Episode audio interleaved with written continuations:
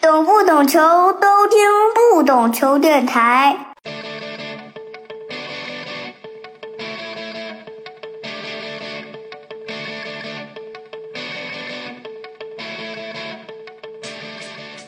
欢迎收听不懂球，我是大萌。这期我们邀请了天津著名媒体人申伟老师来和我们一起聊聊京津德比。大萌老师好，非常高兴能够来到这个节目跟大家聊天。本期节目呢是由沉浸式听你所爱，通勤一周不充电，让上班路上再久也更舒适的 Tizo 通勤耳机渊独家赞助播出。当我看到你戴渊，就知道你也在听播客。本期节目评论区。我们也会抽取一位走心的听众评论，送出 Tizo 的渊耳机一副，也感谢大家的支持。此外，Tizo 他们还做了一个下播计划，在每一个城市都建造了一个小空间，会飞到数百个城市，落到城市里的某个独立书店、艺术走廊、展览，跟每个城市里具体的人产生具体的连接。你可以去那个空间里试听，也可以在那里录播课、组织或参加一场听友会等等吧。具体详情其实可以去他们的公众号进行询问。我之前是用了他们这个耳机试用一下，但我发现听我们过去的播客的时候，觉得音质特别差，你知道吗？所以这一期呢，我们也感谢天津的津津乐道工作室为我们本期节目提供了录音室。在开始正题之前呢，我们先来一段现场声吧，也是我时隔十年后可能再回泰达足球场。记着你，北京国安的球迷，欢迎你们！现在是碰到了我们节目老朋友啊，王毅毅哥，想问问毅哥，现在你觉得京津德比有意思吗？我觉得太没意思了，是不？两队这个京津压亲了，对吧？反正我觉得有时候这个德比吧，必须得带点这个对抗，带点火药味儿，那才叫德比的意思。但现在整个的中国足坛呢？这种对抗的意味越来越淡了，我觉得也有可能就是因为大家伙经历了疫情这么段时间吧。大家都在赛区里面，也都经历了非常艰难的时候，有一点共鸣，大家都挺难的，所以就是以前的那种较劲的感觉少了。另外的一个呢，我觉得跟现在整个的这个呃媒体环境也有关系。以前呢，咱们较较炒作了是吧？对，以前你较较劲，对吧？较较劲呢，传统媒体炒作一下，球迷呢对立一下，但是呢，这事儿比赛完了就过去了。但是现在呢，这个社交媒体这个大环境呢，就是如果你有一些比较。要像以前那种有意思的行为是吧？就是我就要跟这个队德比，我就是要干，对我就是要拼。但是你这种态度或者人家场上的一些行为出来之后吧，会在社交媒体给放大，然后会延续好长时间，你让那球员也很难受。所以球员现在呢也谨慎了。那我就踏踏实实的就就踢球，就这是一场普通比赛，不是德比。什么这个对抗啊，什么这种情绪啊，这些东西呢？我心里就算有，我也不能表达出来，因为它有可能后续带来很多负面的东西。所以我觉得这都有，最后导致的就是这种德比的意思呢，没有以前的那么火爆了。嗯，反正再有一个，我觉得就是两支球队的相互之间，一个是成绩都在处在一个动荡期，然后另外呢，就是当时天津大爆炸的事件呢，让两边的球迷之间的这种情感变得。其实连接的更紧密了，就是有惺惺相惜，也有邻居的你嘛，隔壁的你嘛，就这些时间慢慢一沉淀之后，你就总感觉和以前那个德比吧，差点故事，或者说呢，总觉得差那么一点意思。我喜欢以前的德比，但是我又不希望。就场外比如无辜的人啊，或者说延伸到场外太多，我觉得场外可以延伸一点，但不是说我场外你扔到我散场的时候，我走到哪儿你再揍我一顿吧？那我觉得那倒不是。以前那个劲儿是是大家是要对一下的，互相不服的那种感觉。我觉得足球比赛它既然是比赛，它就是对抗，对吧？它就是在场上的九十分钟时间里面，或者说咱们再稍微延长一点，比赛进来之前球迷都坐下了，然后比赛结束之后有那么十来分钟、二十分钟谢场。对吧？大概也就三个小时时间。我觉得在这个时间里面，大家对抗场上的球迷呢，也可以互相有一些相互的，咱不说过激，但是相互的一些对立。该骂骂。哎，就场上骂完了之后，从球场一走出来，咱们都是球迷，对吧？这个事儿呢就翻篇了，咱就等着下一次再碰面的时候，咱们在场上咱们继续。我觉得这个情绪是特别好的，就像。陈鹏所说的，就是挺怀念当时那种德比的气氛的。呃，也希望就是如果咱们的整个这环境成熟了吧，咱们球迷呢越来越成熟，把场外的一些非足球的东西呢扔出去，把足球东西捡回来。我觉得德比的对抗就是足球本质之一。你把这个东西丢了之后，咱本来咱们的足球水平就没那么高，你再少点这个，看点看个热闹哎你就就少了很多的意思，嗯。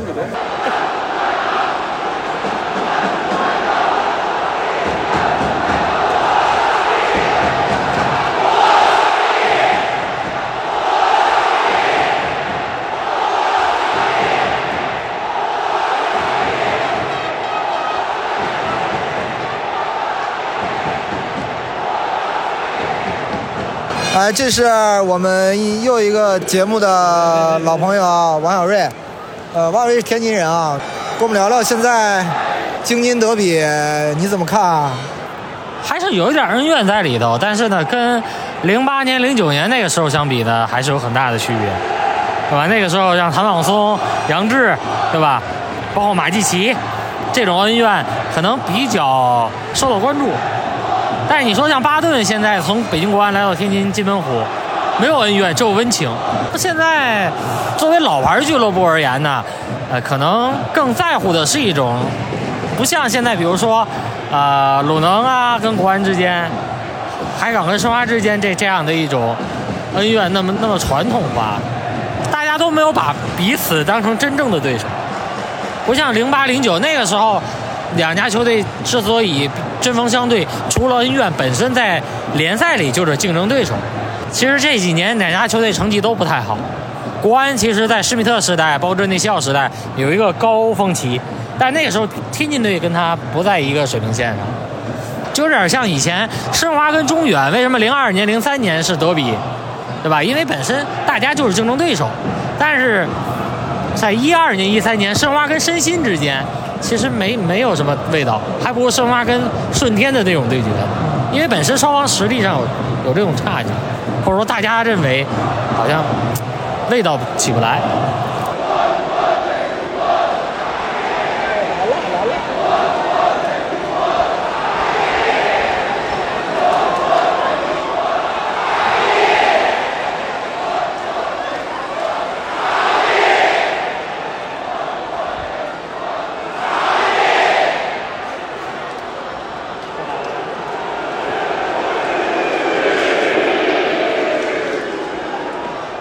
呃，现在是于洋，我想跟于洋聊聊，就是你看这些年京津德比，是不是感觉变化了很大？以前我们都是那种剑拔弩张的，现在感觉是不是有点像一场就特别普通的比赛了？呃，没有，其实像今天这种气氛、这种氛围，是近几年难得一见的。嗯，我也希望像这种氛围一直延续下去，这因为这样对两支球队、包括队员、包括球迷都是一种激励。包括现在的比赛很激烈，觉得也没有其他的乱七八糟的东西，大家都专注在比赛上面，我觉得很享受这样的比赛，也希望以后越来越多吧，这种比赛越来越多，也是对球员的一种提高，也是帮助。哎，感觉是不是两队球迷骂起来好像是那种有点火药味儿，是不是让这个比赛感觉更更有意思？要不然好像这个比赛有点总是感觉怎么讲，有点乏味啊，或者怎么样？其其实球员在上面可能听不太清楚，只是专注在比赛。但是这种东西，我们球员也是没法避免。每个人都支持自己的球队，也是希望自己的球队去赢，因为是竞争嘛，竞技体育都是一种竞争。为什么其实这期我想跟申伟老师聊这个京津德比呢？因为我们过去三年疫情的时代，球迷肯定是不可能去现场看了嘛。这个赛季第一场是在工体打了一场，这回又重回我们的泰达足球场打这个京津德比。我为什么突然一下想聊说京津德比？因为我的记忆是我跟队的时候嘛，就是也是跟申伟老师认识那个时候，好像是京津德比感觉是最火爆的一个时期。但是后来就慢慢的不行了，对吧？大家好像变成了一家人。这一次呢，这个赛前我们又有这个天津力量的这个球迷组织呃发了一个什么倡议书，对吧？意思是我们把谩骂无论无论是什么留在场内，场外就是大家还要和气一点，然后也不准带什么绿色的毛绒玩具啊。我不知道这个申老师怎么看我们现在京津德比这个感觉啊？大家好像都特别 nice，peace and love 的感觉啊。嗯可能他们发这声明有两个原因吧。第一个是成绩上的，目前天津津门虎跟北京国安的在排名上应该相差差不多。差不多。然后第二个原因呢是这场比赛其实北京方面提出了要来三千人，嗯，但是泰达足球场那块客队区域只能容纳一千人，最后批了一千人。但是你要知道，天津的球票是非常容易抢的。虽然这场比赛门票在七分钟之内售罄，但是很多北京球迷都抢到了，这就是一件非常可怕的事情。因为你如果穿着国安队服掺杂到主队区域的话，是很容易出现对抗、极端这种情况的。所以他们球迷组织会发那么一个声明，我觉得可以理解。以前我不记得什么时候，因为后来我不不跟队了嘛。因为我跟队的时候，很长期以来双方是互相不开放这个客场看台的。对，是什么时候开始说，哎，双方真是开放了这个球迷看台，可以来到远征啊，到客队球迷区去助威的？应该是在二零一五年之后吧，因为当时在塘沽发生那个、那件事之后，然后北京球迷，我觉得当时伸出了善意之手，或者说对天津人的一个关心，然后让天津球迷非常感动，然后慢慢的双方松这个关系有所松动，我觉得开放看台也就在顺理成章事情。你现在回想起来京津德比啊，你脑海中最深刻的一个画面是什么呢？是我日报的一个同事，给大家讲讲他的故事吧。那年好像在丰体两个队大打出手了，就是很乱。因为当时我在场边，我甚至我都都冲到场地内去拍他们这个动作的一个、一个画面了。我同事当时他要回记者站去写稿，然后他提前走了。走了之后呢，他穿的当时穿的是一个绿色的一个棉袍，因为当时已经秋天了。然后当时有一辆车停在跟前儿，是北京球迷的。然后说上来吧，我带你。我同事就一愣，上车之后您去哪儿？同事说去车公庄。人家又问您是北京国安的随队记者吗？他说不，我是天津的。当时的气氛非常非常尴尬，北京球迷什么话都没说，最后把他带到车公庄。我同事说谢谢谢谢，人家说下次不带你。这是让我可能印象最深的一件事儿了。我印象最深的可能就是就是被砸车吧。被砸了，对，其他的没有没有特别印象深刻的。我嗯最怀念的是泰达足球场，嗯，因为我觉得那是全国最好的足球场。是就算现在建了那么多新的，嗯五万人的工体也好，凤凰山也好，我觉得泰达足球场最好，因为够小、够巨阴，然后你感觉触手可及。对那种触手可及感，我觉得在其他的就算专业足球场也没有，它离得太近了，而且你感觉它那个，而且是个环廊，你都可以这个一直走，好像在那个二层那个对那个地方，你可以一直走。对对，它有一种很奇特的气氛，有点像欧洲的那种小球场。然后我其实他们搬到泰达足球场之后，我问过巴顿，我说你觉得这个球场有什么不一样？他说哥，距离太近了。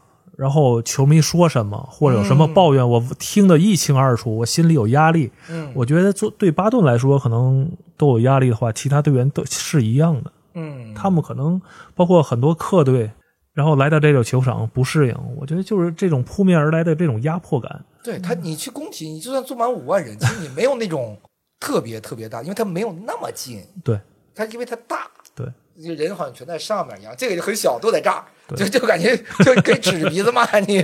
你在在那个球门背后是吧？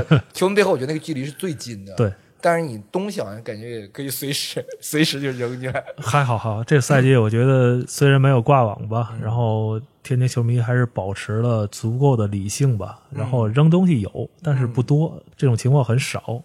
为什么我最开篇的时候嗯我就讲这个，我们 想聊京津德比，因为这个球场我觉得确实很有意思，嗯，因为它太小了，对，太小了，导致这种冲突感，或者说任何场上的一种或者球迷的很多东西，它会被被放大啊。因为当时明尔体育场的主客队球迷之间就隔了一个栏杆儿，嗯一道栏杆儿，不像现在。嗯我们今天如果去看泰达足球场的话，会发现，在北京球迷的外围会有一个看台的吧，嗯几乎就隔离区缓冲隔离区缓冲区，然后包括可能工体也也是这样。嗯过去这种氛围就是明儿体育场只能容纳一万九千人左右，嗯非常非常小密集，然后很难保证。大概在九五年左右的时候，嗯两队发生冲突的时候，我记得当时赛后三个小时才把北京球迷安全的送走。嗯，这后来就是很很熟悉了，我们国内的操作是吧？对，你去工体看球都是给你提前下午下午三四点就要进场，对，晚上十一点才能出场。我们回顾一下京津这个德比的历史啊，因为德比一般是我们讲这个最狭隘的意义上，那就是一个一个城市里才有德比。那再放大一点，可能就是一个区域内的，比如说，那我们京津相相当于是一个区域内的，然后山东的齐鲁德比是吧？它也不是一个城市，包括以前的这个辽沈德比。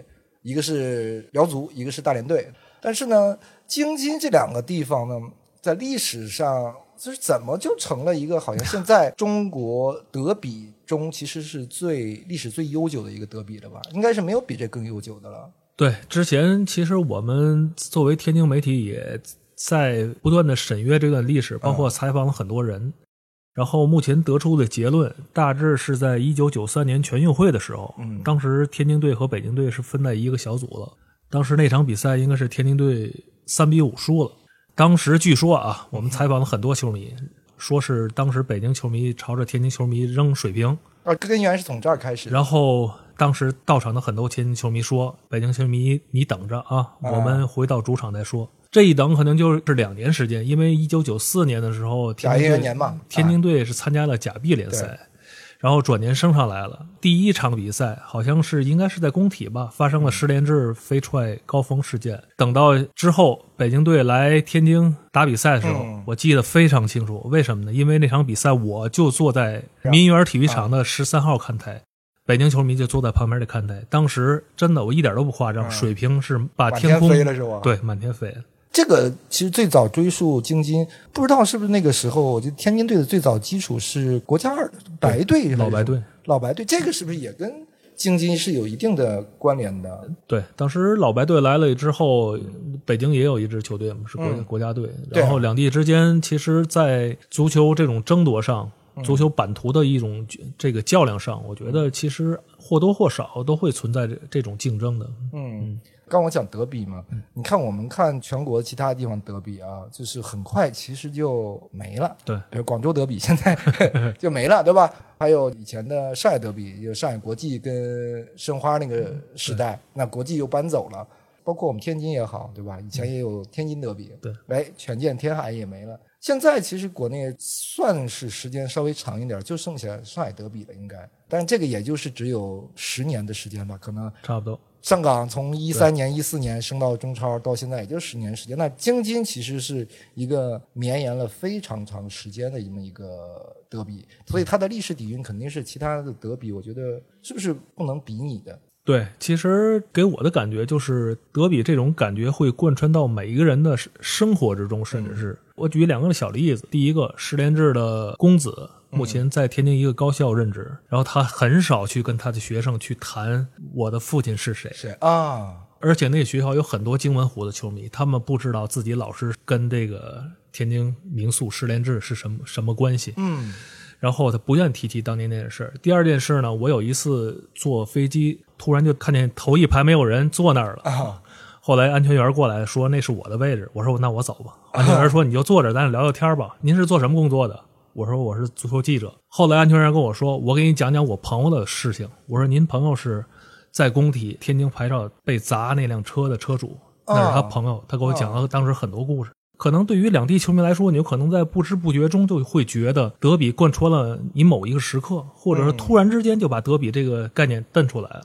有一段时间不是权健嘛？对，就那个时候，你觉得会对这个京津德比这个概念有有冲击吗？我不知道那个时候在天津本地这个这个德比，大家是什么感受？其实对于天津球迷来说，我觉得更在意的可能还不是这种天津德比，包括过去可能权健跟泰达球迷之间的一种对立。嗯，它毕竟是一个城市，可能对立感我觉得相对没那么强，而且权健在天津停留的时间是非常短的，它不像国安。我记得好像权健球迷对于跟国安比赛好像也是非常在意的。看来还是真真是说地域之间的这种。对对那我一直在想说，为什么京津德比会在两地球迷心中这么重要？是不是就是因为我们在本土，就是我们在天津，国安是在北京，对没有竞争对手，对没有一个长期来跟他去争抢球迷呀、去成绩比你好压过一头啊，双方这种竞争态势下就没有。就只有这俩。可能在短期之内是有的，对，包括权健可能在短期之内成绩要比泰达好，嗯但是北京球迷那阵儿喊了，在看台上喊了，我们认为的德比只有是跟天津泰达，不是权健。嗯，然后两地球迷就是认为这两支球队之间比赛才是真正德比。包括国这个国安、北京，其实也有两支球队的时候对。辽足以前不是搬到过北京，然后仁和和都去过，但都很短暂，没有形成一个有稍微长时间、有更多历史积淀的这么一个德比的氛围，对吧？很快就没了，就结束了。而且压倒性的优势，比如说在北京，反正压倒性的优势啊，你要人和主场的话，其实 好多都是 国安球迷。哎，你刚讲的失联制这个事儿，我觉得这这个其实是我们大家普遍意义上球迷认为的京津冲突啊、德比这个火药味儿开始的一个起点。但听你刚刚讲，这个起点是应该更往前一点儿。但是那个可能是在职业化联赛有它的这个社会的影响力啊，发酵的程度可能会更深一点儿。因为我印象特别深，那个施连志说我歘的一下，用天津话对吧？正好是我出击的最好时间，球在半空当当中嘛，从画面也好，从嘛也好，我我是嘛的，提前就歘就出来了，而且起跳的时候比较早。我要想报复那一下子，那自己我想他已经从现在开始，他就中国足球就足坛上就没有高峰那字儿。后来他俩是关系有一笑泯恩仇了，还是怎么着？后来高峰加盟天津队的时候，然后施连志应该是守门教练，然后两个人我记得场面非常非常有意思。嗯这当时两个人真的就是微笑着互相拥抱了一下。既然是一个队了，你还能说别的吗？无论是场面化也好，彼此关系好像也没那么僵。我觉得双方以一种非常洒脱的心情来面对当时的这种冲突吧。我们讲这个德比呢，我想九十年代就是失联制那个事情以后，因为那个时代是国安的实力是比泰达呃那时候还不是泰达，天津津天津队要强，啊，对比天津队要强。然后呢，金志扬 突然就这个执教天津队了，这个对于天津队当时球迷来说，整体上其实还是不太能接受的，对吧？这是一件我认为就是天津足球历史上一件非常重要的事情。嗯当时金指导来天津执教的时候，很多天津球迷都表达了这种反对之声。对，但是金指导就用了一句话，就把这种掩盖声掩盖了。嗯他说：“我先做天津人，再办天津市。”然后按照现在的说法，就是接地气。嗯啊，然后金指导就把这种事情掩盖了。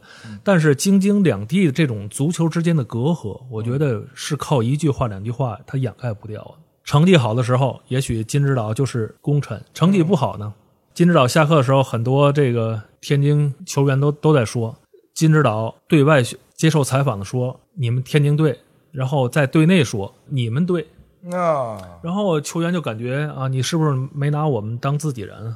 他带过来很多人，包括吕军啊、对对，余光啊嗯，好像都在争抢这个位置，把很多当时的一些天津队的队员怎么说呢？位置都没了，对吧？对，啊后来有很多人都转会了，也引发了这种不快。另外一个背景呢，就天津队之前已经三个赛季没有赢过国安了，在这种情况下，引进一个北京教练是希望能够外外人来解决天津本身的问题。对，但是我觉得很难，真的很难。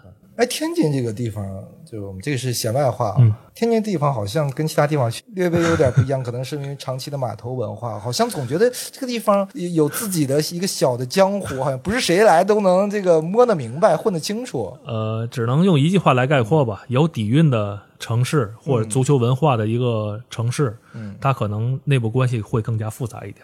那个金志扬最后就是他下课离开的时候，我不知道天津球迷对他是不是说真的有一定程度的认可呢？毕毕竟其实第一个赛季应该是不错，是吧？对是第二个赛季半程还是什么时候？金指导第一个赛季率队就赢了北京，嗯然后当时我觉得他的声望应该达到了一个历史最高点。嗯然后接下来下课的那个赛季，应该是经历了十轮不胜。当时他下课的时候，我觉得很多天津球迷可能会觉得有一种如释重负的感觉，就是金指导走了，赶紧换一个教练，赶紧率队保级吧。嗯无论他是哪儿的人都不重要。但那个赛季，第一个赛季大家还是觉得金指导能力肯定是对，金指因为金指导当时在国安执教的时候成绩也是不相当不错的，所以在这种情况下，我觉得金指导其实来天津执教，可能更多的怎么说呢？我觉得是一种冒险吧，看来看看自己的能力能不能肩负这个执教一直自己城市之外不远的一个历史悠久的球队，看看能不能有有所提升。我觉得是一种大冒险。那天看了一个金指导那个接受当时接受采访的时候说，刚啥也没干呢，刚到民园体育场，在大巴车上底下就是说用天津话说金志扬 比嘎啾，上来就是就大家确实，你说我们天津队怎么怎么找一北京教练是不是？肯定会有这种思想，包括现在其实这赛季这个于洋来了。嗯，之后跟着球队一块训练，然后教练组一一直在说，这于洋只是跟我们试训，嗯。都没敢说这个于洋要加盟我们天津队。后来在一大批队员这种加盟这个声明中，于洋的名字才夹杂了一下才 出现。啊，哎，但于洋是天津人，其实大家应该更虽然说他是国安体系出来的，呃，并不是，呃，于洋我觉得放在之前两队对抗最激烈的时候是不可能来到天津队的。然后于洋在过去跟天津队比赛的时候，其实我觉得可能各为其主吧，反正锋芒毕露，用这四个字形容。这个我理解啊，很多球员都是这样，就是打家乡球队，我在没点踢过，但我在这儿，我必须得证明我的能力对够强。对，我在家乡父老面前得展现自己。像王小龙也是一一从那个国安一回山东，哎，就是那个劲儿就立马就对上来了。你刚讲了于洋嘛，你觉得在京津之间其实有很多这种球员的交流啊？嗯，刚刚也说了，比如于洋这种是不是大家还不太认，对吧？但巴顿这种是不是就就还好？巴顿，我觉得在京津足球交流上算是一个开创性的一个人物，嗯可能以后也不会有，因为巴顿之前是国安的球员，但是呢，他现在是天津津门虎的头牌，这就非常有意思一件事儿了。甚至可以说他是在天津踢出来的。他在国安的时候没有踢到那么好的，涉及到球队的整个的安排啊、出场时间啊、限制啊这种是吧？对，因为巴顿本身也没有从来没有掩饰过他对于国安的一种热爱，嗯但是他对京门虎的一个忠心，大家也非常认可，这就非常有意思了。嗯因为巴顿是在京门虎最困难的时候来到了球队，然后在踢了一年之后，在国安方面要求他留下来的时候，巴顿最终选择还是来到了天文湖。我觉嗯得可能天津球迷看中了他这一点。那其他的呢？其他的还有高峰在两个队都效力过，还有马季奇、于大宝。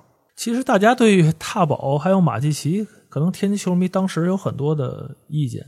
反正我了解的一个详情就是两两名球员去国安，并不完全是球员的错，包括蒿俊闵，可能蒿俊闵扯得有点远，很多球迷都在骂蒿俊闵怎么怎么样，但是我了解内情，跟球迷了解是完全不一样的。那肯定是啊，就跟黄博文从这个全北去恒大一样。就是我转会之前，我我通知你俱乐部了，嗯，你花钱买我，人家那边花钱买我。对哎，然后你你这边不不愿意花钱，然后把锅都都甩到我头上，凭什么？其实相当于在合同里，原俱乐部是没有优先购买权的。但是从球员的个人角度上来说，我是要帮助俱乐部来完成这个优先购买权的。我得告诉你，对因为我印象中特别深啊，郑智回国的时候，嗯，我那天正好去鲁能那个基地，我就看着，哎，说郑智怎么来了？然后我就问这个韩公正韩总，我说，哎，我说韩总，郑智怎么来了？他说郑智来给我们俱乐部打个招呼，亲自来，不是说打个电话，嗯，是说我要去恒大了，我得让你们 提前知道，而且我亲自来一趟，就显示我的这个诚意。别家伙，就最后最后甩锅甩到我这儿了，是吧？对就那意思，你俱乐部你到时候给表个态是吧？我们 祝福这个郑智未来在恒大是吧？这个越踢越好，这玩意儿。其实天津球迷非常在意马蒂奇，其实马蒂奇当时只是找泰达俱乐部去要了一份两年合两年的一份合同，我印象中当时加薪好像也就加了一点点是吧？可能十万美金、五万美金还是多少？人家不愿意签一年，愿意签啊两年，对自己一个保证。然后泰达不愿意，人转身去了国安。后来在国安踢那么多年，踢出加盟国安之后，我记得有一年回泰达，一个看台举着纸犹大，上面写犹大。嗯我觉得我不知道球员什么想法，嗯，但是我觉得如我如果是马季奇的话，我一定会玩命踢的。我现在是代表国安，而且我必须要证明你，我我可能比你们要我要的那个钱更更值得，是吧？对。哎，高峰呢？因为高峰在天津的经历，其实我没有特别印象深刻。我就记着这个，他跟那英那那英来看他踢球是在是在天津，是在民园体育场，我们的摄影记者不顾一切的打开包厢，嗯，拍了一张照片，就听里边一声喊“出去 就是高峰在天津的这个记忆，我这个是一个。第二就是他退役，嗯，就没过那个十二分钟跑还是什么？其实做随队记者有很多乐趣，你会知道一些提前知道一些即将发生的一些大事。嗯在高峰退役的前一天，我跟他坐在海口的沙滩上，他突然告诉我，明天体测我如果不过的话，我也许会退役。我当时还劝他呢，我说你再好好想想，我觉得折返跑还是十二分钟，我忘了。你要说折返跑的就是悠悠，悠悠，我觉得这种体能测试可能你早晚都会过去。高工说，我觉得没意思，我要退了。然后转天果然发生那一幕，我觉得当时一点都不意外。对，对别人来说是一个 big news、breaking news 是吧？爆炸性的新闻。对，还有吗？这个在京津同时都效力过的球员？这支京门虎杨帆，哦，对，杨帆，我想起来，因为杨帆当时在天津确实表现的很好，但是说他去了去了国安以后，他们怎么讲呢？说杨帆这孩子太老实了。呃，施密特意思是你得出球，但是杨杨帆的脚底下能力没那么强，你出不了球。你他是坚决贯彻主教练的这个要求，你一出球，你出球能力没有被断了，嗯，一个反击过来，那你去锅全是你的，所以他不太适应国安的那个时候的那些技战术的要求。其实当时泰达是打防反的，而国安是打控球的。对这可能对于一名中卫非常重要的一个位置球员来说，可能会带来这种踢球思路的一个转变。对杨帆呢，本身我觉得达不到控球那种水准。我们现在讲叫出球中卫，对，毕竟每个队员的优点它是不一样的。对然后来到金门虎之后，我觉得杨帆其实踢的还可以。其实很多这样的球员，比如说杨善平、赵鹏，就是我保级队或者我弱队，我往后一撤，我不需要那种被队友打反击，我猛命追，我也不需要出球，我顶住解围啊什么这就完事儿了，对我就完成了这个我中卫很好的这个职责，对吧其？实杨尚平在全健踢的也非常挣扎，其实跟球员也没什么太大的直接关系。我就这个水平，从这个九十年代结束以后，那就是两千年代两千年代就是中超了嘛。嗯，中超那个时代好像，因为我没有特别深刻的印象，双方的冲突啊。嗯，如果现在回想起来，只能想起来这个有一年是谁把周宁的脚给这个腿给踹断了，对吧？大肥铲，又是一个大肥铲。裁判好像在这个因为我们看台上被扔了这个瓶子砸中了，这些也是说逐渐，相当于九十年代来说，那个双方那个恩怨还没有那么大，那这个好像是在逐渐的给这个火堆上再添把火，那感觉是吧？是因为两个队当时在零五年之后实力都开始增强了，包括国安的成绩，当时好像基本能保持在前三名这种水准。对，泰达这边呢，到了零七年、零八年的时候，水平基本也具备了前三甚至夺冠这种实力。嗯，两支锋芒毕露的球队，我觉得在之间的对抗肯定是容易出事儿的，更何况距离那么近，嗯，我觉得都非常正常。哎，那个时代是泰达之前从这个民园体育场，因为之前我们做了一期民园体育场的节目，他在接手球队之后，应该是零四年是就开始在泰达球场比赛了，对吧？中超元年，哎，当然也偶尔是回到民园体育场，是吗？零六年好像正式弃用的民园体育场。好，好像是我对对历史好像那个时代，我记得其实是泰达应该是最到目前为止，我觉得是成绩最好的一个时间段吧。嗯呃，从零九年、一零年、一一年那个时代，其实双方那种德比的氛围还是很大程度上也是取决于成绩。如果说就跟慕尼黑这个德比是吧？你拜仁跟一八六零，你这个是吧？对就没有德比那个那感觉了，对吧？对，那个时代，我真是觉得天津是一种特别，包括跟着城市好像也一样，是一个在往上走的那么一个感觉，不像现在天津好像。哎 你 GDP 被很多城市逐渐超过，对就全北方衰落，但那个时候就觉得，哎，天津在逐渐往上，然后都是在那个滨海新区嘛，就全国第二的专业足球场，第一个是虹口嘛，第二个就是泰达足球场。你感觉，哎呦，那个球队那个气势，包括这个到球迷到整个这个城市氛围，都有那么一股劲儿。其实，如果站在很高维度来看的话，当时天津的城市的实力在不断往上走。当然，我们也不用谈太多这个。如果站在俱乐部角度呢，我觉得之前两年好像发生了一件事，保皇派这期革命，这期革命，对吧？然后当时国安是在其列的，但是泰达足球俱乐部被认为是保皇派，对，两家俱乐部之间的对抗思想是完全格格不入的。我觉得正是在这种背景下，两支球队最终走向一个对抗，然后场面越来越激烈，有其必然的一个原因。那个时候我印象中啊，就是泰达、鲁能、亚太对，这几个老总也都很有意思。鲁能是韩公正，泰达是李广义，然后亚太是刘玉明还是刘成明？刘玉明刘玉明对吧？我那个时代好像职业经理人都有江湖气是吧？他们出来说说接受采访都可以成一个非常好的稿子，他们也敢说。对，你不像现在，好像你你说哪个队职业经理人，你 讲不出谁来。当时都是非常有个性的人。然后那个时代，天津球队阵容确实是很强啊，呃，而且踢的也漂亮。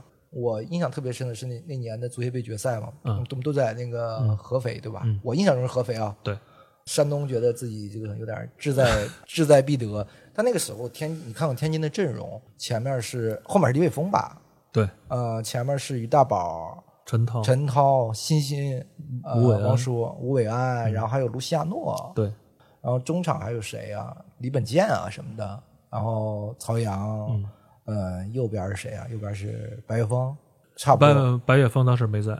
当时没在是吧？啊，主主原来是阿里汉嘛，对吧？哦哦，阿里汉，那白月峰应该在。啊，那个时候泰达球踢的确实好看，就他国内球员当时处于比较高的一个水准，而且替补阵容是非常强的，不像现在你觉得京门虎踢的还行，但是你要细品队员的话，你觉得他们的队员好像并没有处于最高档那、嗯那一类，嗯这可能是一个最大区别吧。现在过去可能靠个人能力就能解决的问题，现在需要靠整体，这可能是两支完全不同的泰达这种踢球方式了。嗯，哎，那个时代你觉得泰达整体的投入，因为我不了解，我就还是了解山东一点。嗯，嗯，泰达投入高吗？其实也不低，对吧？在恒大没有进入职业足足坛之前吧，泰达算是国内投入能够排前三嗯，那么一个俱乐部，而且非常非常稳定。嗯，这也是当时王云选择来泰达的一个主要原因。这种稳定持续了其实很多年啊，直到这个 包括金元是这个刚开始，只是后面确实你这个投入太大了。包括我们知道泰达控股之后的情况是不是也不太那个乐观？其实那些年一直在坚持，也跟投入持续这种走高有很大一个关系。然后，毕竟这个投入能反映到一个球队的在场上一个表现。嗯然后，其实有几年过得真是日子过得挺苦的。后来知道李广义下课，后边几任总经理日子可能好一点，包括泰达那两年引进了米克尔。瓦格对瓦格纳他们来了，也证明泰达其实往里砸了很多钱。包括那个阿奇姆彭是吧？还能对套到，嗯但是事实上，泰达控股可能完全做不到跟广州恒大、上海海港这样俱乐部去相提并论的。嗯我觉得他们如果当时能够坚持小投入，然后稳定这种持续发展，可能会更好一些。哎，还跟你聊这个天津，因为我们刚聊那个天津的故事嘛。嗯，天津的故事就是觉得这个球队，别看成绩不没有没有那么好，有时候，嗯，这个地方不太平啊。嗯曹阳啊，对吧？那那那那那次那事件叫什么罢训还是什么？到底是什么事件嘞？零八年、零九年、零九年，零九年，杨军、谭望松是吧韩彦明，？韩彦明，对他们几个对啊，是罢训吗？我现在都一下想不起来了。他们现在理解吧，当时的俱乐部的原话是没有踏上去海口冬训的班车。啊那就是罢训嘛，对吧？说我迟到了也行，是吧？但那个事儿到后面好像影响曹阳在天津足球历史上的地位吗？后来曹阳又回来去踢了，对，然后道歉了吧，算是，嗯然后回来来踢了。我觉得对于曹阳来说，可能每个人有不同的理解。我后来其实也就这件事儿问过谭望松，因为按照正常理解，两个人应该是不同的两派。嗯当时小谭跟我说，他呃不能说用小谭，嗯谭指导跟我说，我能理解曹阳当时的一个选择，嗯毕竟家里人有给他很大压力，嗯所以我们不是当事人，我们也不能去评价当事人的选择是对与不对。只不过而且每个人，的选择不光是自己的选择。其实曹阳回来那几年，我觉得在队里的压力也非常大的。他跟王潇之间，嗯跟总经理李广义之间，也面临了很多压力。甚至有一年，曹阳是没有被报名，对，零一五年，然后他的赛季其实出场记录被打断了。按照我们正常理解，也许这个队员就退了。废了。对，就废了，一年不踢球啊。但是没想到转年曹阳又参加了冬训，我当时问他，我说你累吗？嗯曹阳说，我就不能跟你再提这件事儿。他说我背后付出了多少心血，我只有我自己才知道。我觉得从那一刻起，我觉得曹阳是一个伟大的队员，在一年不踢球的状态下，能够参加冬训，付出比常人可能多几倍的一个努力，就是为了回到原本那个状态。，对，就是为了我能够具备出场的一个资格，我觉得非常了不起。嗯，哎，他后来还重伤过一次是吧？年纪很大的时候曹阳好像重伤过好几次，啊，都那么走过来。我这种这种球员都是非常让人敬佩的，包括山东的那个张弛，对对吧？对对还能还能一直在在坚持。对，你刚其实最开始也讲了这个二零一五年天津的塘沽，其实滨海新区的这个大爆炸，嗯，呃，那个大爆炸其实大家都知道非常严重，然后泰达足球场也是受到了这个损坏，对吧？嗯，荒置了很多年后又重新修。那那个时候国安的球迷的那种表态，是天津人本身没想到的，对吧？对，天津球迷深受感动，有这么一件事儿，你非常暖心的一件事。因为大家会觉得好像球场上和球场下好像是一体的，但国安球迷说球场上我们还是说 互相看不上、互相骂，但是球场下是因为这涉及到比如生命啊，整个这个天津的民生啊，因为天津好像也没有其他城市的球迷去主动去安慰天津球迷，包括河北，包括山东，包括好像都没有，只有山北京球迷去主动跟天津球迷说，我们希望能够为你们做点什么，嗯，这点还是非常让人感动的。那些年其实京津德比最火爆的时候嘛，刚才讲了砸车，那个好像是一个标志性的事件，对，因为那个车我印象中是不是球迷的车，不是，就是个普通天津人，还是可能不是天津人，就是挂一个京牌，就停在那儿就被国安球迷给砸了，应该是赛后砸的，对吧？好像还不是天津比赛，是国安的一场中超比赛。嗯然后京牌说路过工体周围，好像嗯，大致事件就是如此。然后被冲动的某国安球迷看上，嗯，哎，那个事件以后，双方你说再激烈，但是双方逮不着对手，因为你客场看台是关闭的。有这个北京的球迷，其实来这个这个水滴嘛，看这个京津德比，但都是这个可不敢穿国安球衣啊。其实那两年看台虽然关闭了，但每逢天津跟北京比赛的时候，我知道肯定会有北京球迷来水滴去看比赛。对，但是水滴周围停车一定没有北京牌照。不敢停啊。平时百分之百有，包括也许不是北京球迷开的车，是天津人自己挂北京牌照，他也不敢停在水滴周围，生怕被误伤。但是你说这个一五年这个事情以后啊，双方这个关系趋好啊，我会觉得好的有点过分了啊。有些比赛，我甚至觉得是不是有都有我觉得的默契球、人情球的成分在，就是我不能想象的。当然，泰达我反正不是不是天，我直接讲泰达踢很多人情球，这个默契球不是假球，嗯，呃，这是默契，对吧？不需要谁给谁钱啊，怎么着？一可能一个眼神或者不用一个眼神，大家都知道。那你京津好到这个程度，让我们让有些人怀疑说你这个比赛是不是谁放谁了，谁放了谁了？我觉得有点儿，就你可以说没有以前那么激烈，但你也不至于说好成球迷也好，还是说从俱乐部层面也好。其实一五年之后呢，站在更高的维度去看这件事儿呢，我觉得当时北京队的实力还有天津队的实力都在下降。嗯北京队可能前三已经达不到了，一直到二零一九年施密特来了，对，他们才反弹。然后天津队一直处于这种保级区。嗯，我觉得这样一种德比，没意思是吧？就是没有没有太高关注度了。嗯水滴其实那两年每到水滴比京津比赛的时候都都能爆满，嗯，但是后来发现京津比赛已经沦为了一场很平常、稀松平常的一个上座率了，嗯这是一个非常可怕的事情，嗯。就证明你的京津德比的价值或者成色，嗯我已经不愿意再看了。有一阵儿国安是他们的一个赛季十五个主场，嗯，四个主场就是卖票非常好，一是打鲁能，二是打恒大，三是打申花，打上港也不行啊，三是打申花，四是打天津。你一个赛季就这四场比赛的票特别难要，对，其他的比赛都好要，但是逐渐的真是包括今年的京津那场我没有去看，我就觉得没意思，对我来说缺少了德比的那种。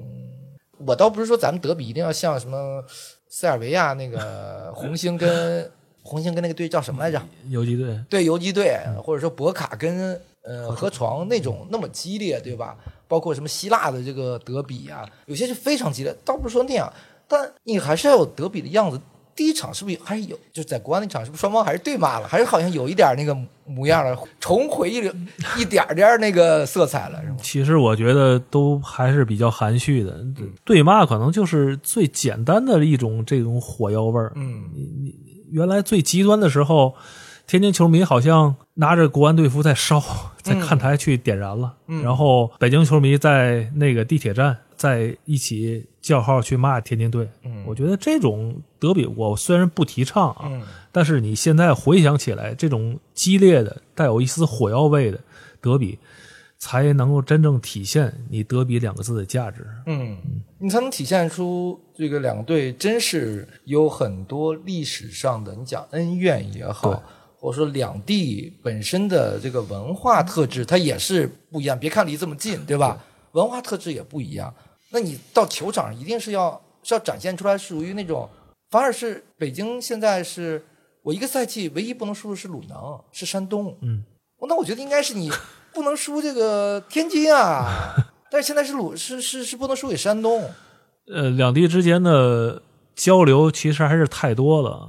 前一段我看好像王刚用天津话在国安的更衣室在给队员打气，包括后来我看抖音也是很多北京的博主来天津旅游，告诉外地人或者说告诉北京人来哪哪家吃饭更正宗。我觉得他们了解可能比我都更详细一些。在这种交融之下，我觉得很难 再去创建这种火药味儿了。可能最终连累到你德比比赛，可能两个队可能对抗比较激烈，但是火药味儿根本就谈不上。嗯，那以你作为一个天津人来看啊，我是感觉天津跟北京这两个地方呢，呃，有有相似的地方。早期的时候，其实都是讲底层的人民比较多。呃，京城别看是京城，对吧？但是南城啊什么的，还是老百姓居多，而且是底层老百姓。对天津也是，他这些老百姓啊，都有一种苦中作乐啊、逗闷儿啊，这个是好像是是相似的。但是双方又互相好像看不上京津两地的人，为什么看不上呢？是天津觉得曾经我是这个什么九河、下哨、天津卫，我有租界，对吧？我们是比北京更洋气的一个一个地方。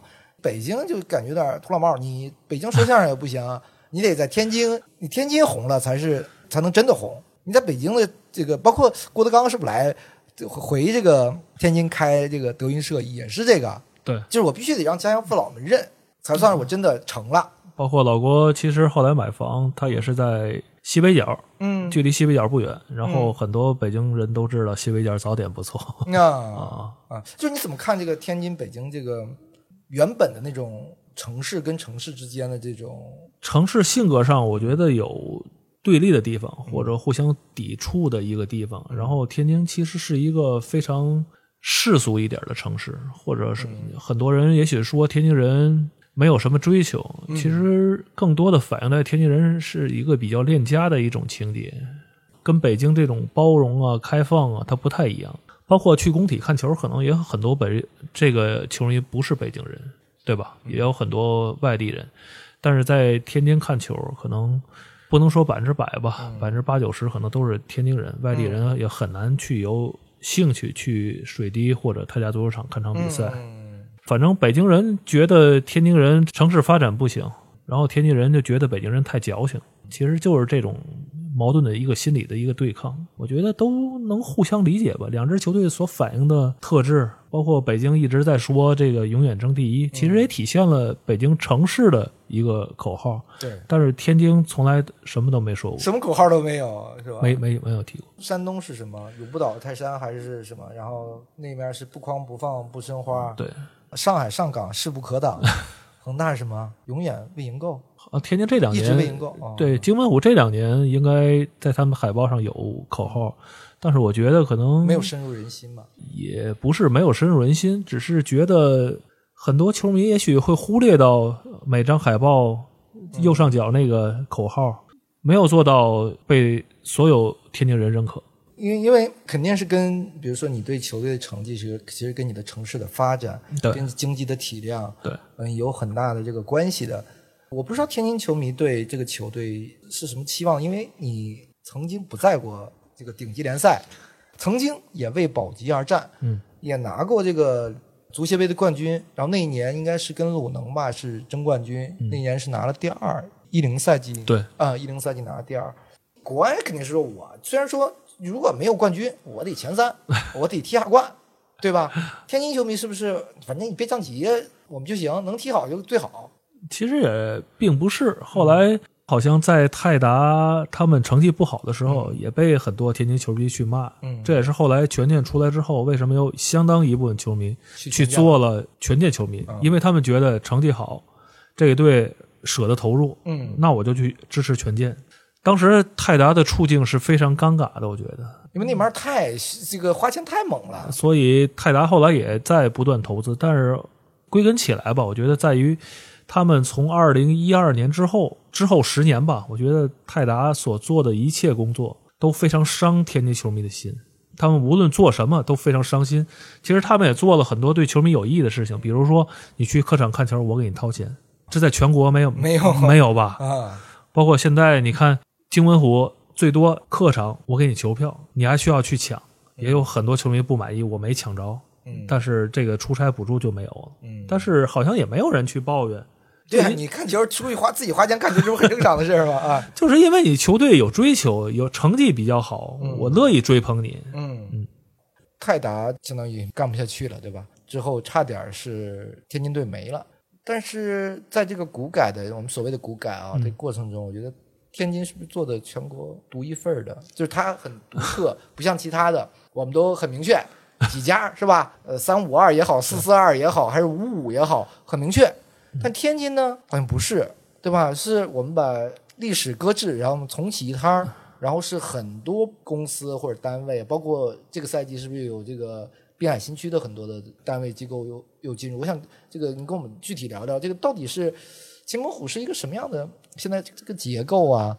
京门虎现在严格意义上来说还处于一个托管的一个状态，嗯天津市体育局在托管，嗯但是在运营资金上呢，是不同的国企去在筹措这种资金。嗯然后今年的投资大概在一个亿左右，嗯然后在中超可能也不算特别多，甚至能可能排到中下游位置，也就是这个位置，是吧？你的预算是一个亿，但是很多预预算可能比更高的，但他发不了钱。但是好处可能就是我能保证我答应你的钱，我肯定能给。对，然后今年大概到四五月份的时候，把去年的奖金都发了。嗯然后俱乐部的几位领导当时喘了一口气，我们终于不欠队员的钱了，我们说过的话都算数了。我觉得这可能在国内也是独一档。对，因为现在这个时候，你能保证，其实 其实，在零几年的时候，很多球队也不是说上一年的奖金完，来年四五月份就全能给你发完，可能有的要拖一个赛季，陆陆续续的，对吧？才能完全发完。对，那这个方便透露吗？比如是谁，或者说都不重要，是吧？比如到底有有哪些企业在在支撑着这个金门湖，包括你的胸前广告也好，一直叫金门湖，包括今年其实滨海新区后来不是赞助了，是五家企业联合还是怎么样？呃，是五个功能职能区，然后每家掏了七百万，然后三千五百万。三千五百万，然后很多天津球迷可能不理解，说京门虎又有钱了，其实并不是，这算预算的中的一部分。也就是说，今年的钱已经可以完全到位了。也就是说，这是含在那一个亿里面的，对对对，不是说我突然多了三千五百万，是一亿三千万，三千五百万我可以换个外牛逼外援什么的。包括所以二转来了一个这个维塔诺夫，很多球迷说买这人干嘛？这是发挥很一般。其实我能理解于根伟于总的难难处，嗯，这个外援价格之低，可能很多人都想象不到，几乎就是白捡。哎，那天我看了一个不知道谁写的啊，就说我们这个金门虎现在工作人员才十个人，就是一共才十个人，在维持一家俱乐部的整体的运转，可能不到十个都不到。个位数。不是，那这个你可以想想象，因为我们知道 特别累，你有你比如说你赛前得有去打这个前站的，得有处理，比如说这个这个客队球迷是吧？你得有处理这个球迷票务的，你还有球队这个宣传的这个渠道啊跟媒体新闻官啊服务，你不到十个人，你怎怎么干这活呀？其实赛季开始前就嗯包括前一阵儿转战泰达足球场，然后新闻官我们发现都消失不见了。新闻官说别提了，天天泡在票务那儿，啊，然后包括一个去数有多少座位，包括怎么跟安保部门去交涉，我们应该卖多少张票，嗯都是新闻官去管去干的。这就是一人多能了，是吧？对就每个人都可能承担了很多他们其实干了很多自己职能之外的一件事，但嗯是每个人好像也没有什么怨言，因为从目前来看，其实金文虎的一切工作，我觉得都是走向正轨的。嗯然后包括对于球迷，今天好像开售了俱乐部的一个队旗，短时间内售罄了。哦，这是非常有意思一件事。然后我跟我朋友说：“我说看见了吗？金文虎的开始走俏了，在天津。呃，哎，确实，金门虎今年整个的成绩是出乎我的意料的。我对本土教练本来就有偏见，嗯，就我觉得他们能力都不行，学习能力差，没有那么钻研。像谢辉那样的人是是很少的，就特别钻研。嗯，但是于根伟这个赛季，我觉得球队是不是他还他是捏合的很好？但你没有说哪个球员真是表现的，哎，这个特牛逼，一看就是非常高水平。他确实把这个整个球队是捏合的很好，就是特别体现了我们本来本土教练那种固有的优势。对，这种更衣室什么的处理都非常好，球队正常发钱，那我们就可以打出不错的这个成绩。其实于指导在您和球队上也是走了一些怎么说呢？不能说弯路吧，嗯他是之前不断修正自己的一个球队的发展的一个方向。因为毕竟之前他没当过主教练，对吧？包括第一年的时候，其实保级是非常难的。嗯我觉得当时能保级，可能也是于指导不断在给球员打气。嗯，包括最后能够四场比赛赢了三场，平了一场，然后拿到十分，我觉得少一分都保不了级。然后第二年的时候，于指导开始就是大规模引援，我觉得他的引援也非常有意思。然后球队上半年以罗萨为中心，然后于指导眼也非常毒，发现罗萨这个队员不适合中场核心，嗯所以二转时买了梅里达。当时球队也有一一段时间的成绩不是很好，因为毕竟要磨合嘛。但是球队于指导就这样坚持了。后来事实证明，于指导的做法是对的。嗯，包括第三年时候对个别位置做了一个精修，然后其实战术打法上，我是觉得没什么新鲜东西啊，但是反正是该赢的球能赢。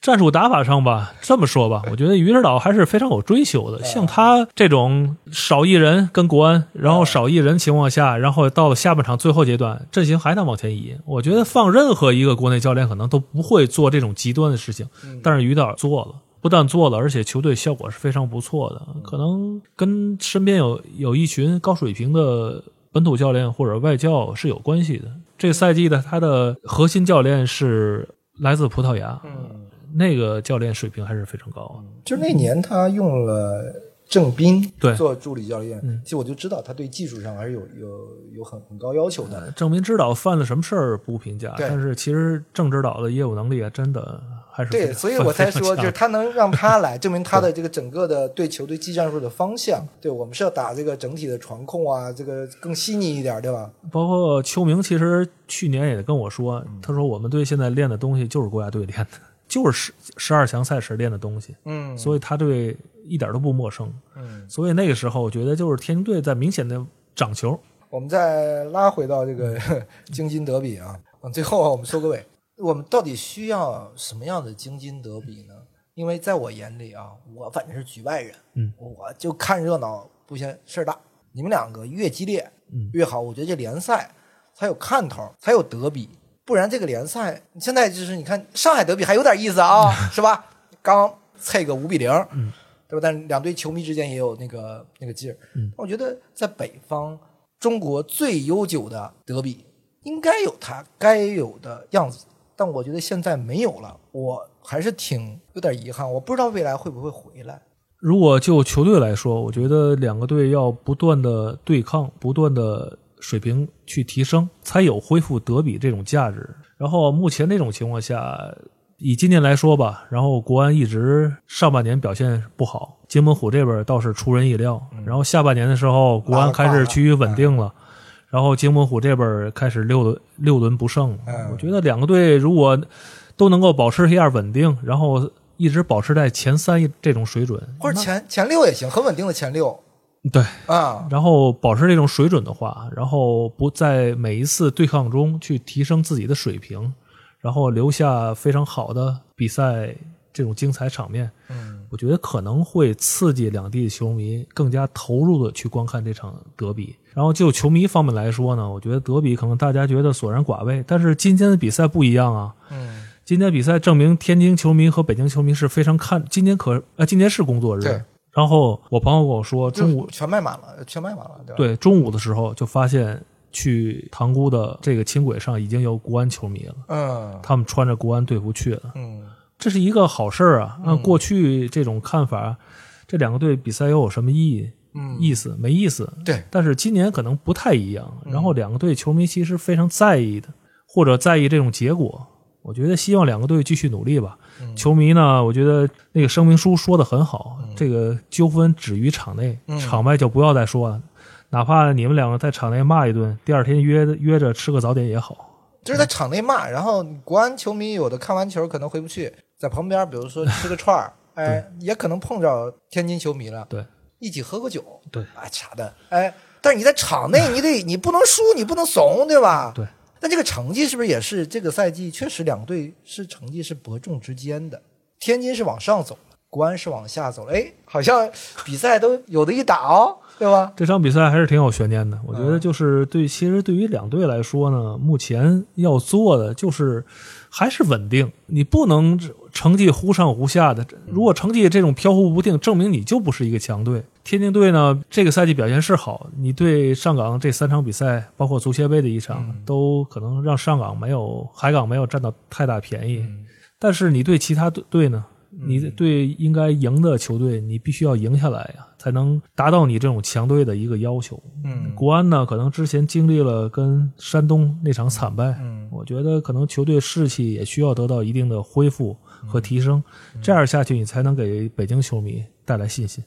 好，这一期我们非常感谢申伟老师跟我们分享，一是京津德比的往事，二是说天津足球的一个一些很多的故事吧。我们其实都希望京津德比能有它本来应该有的样子，两支球队最好都成绩很好，互相再较一下劲。为什么国安球迷不想输山东？是因为山东成绩好，这才有意思。你天天打你个保级队有什么意思啊？对吧？对，势均力敌，然后德比才有应该有这样子，我们联赛才会更好看一点，然后我们才能聊点关于什么球迷文化、足球文化的，不然我们聊什么呢？这个联赛技术含量上也就那么回事儿，没什么太大看头，对吧？要不为什么我不在北京家里面看这场比赛，我要来现场看？就想哎感受一下特别不一样的这种现场的气氛，以及我们中国的足球的这种嗯球迷文化也好，现场的文化也好。非常感谢申伟老师，也感谢听众对本期节目的收听，我们下期节目见。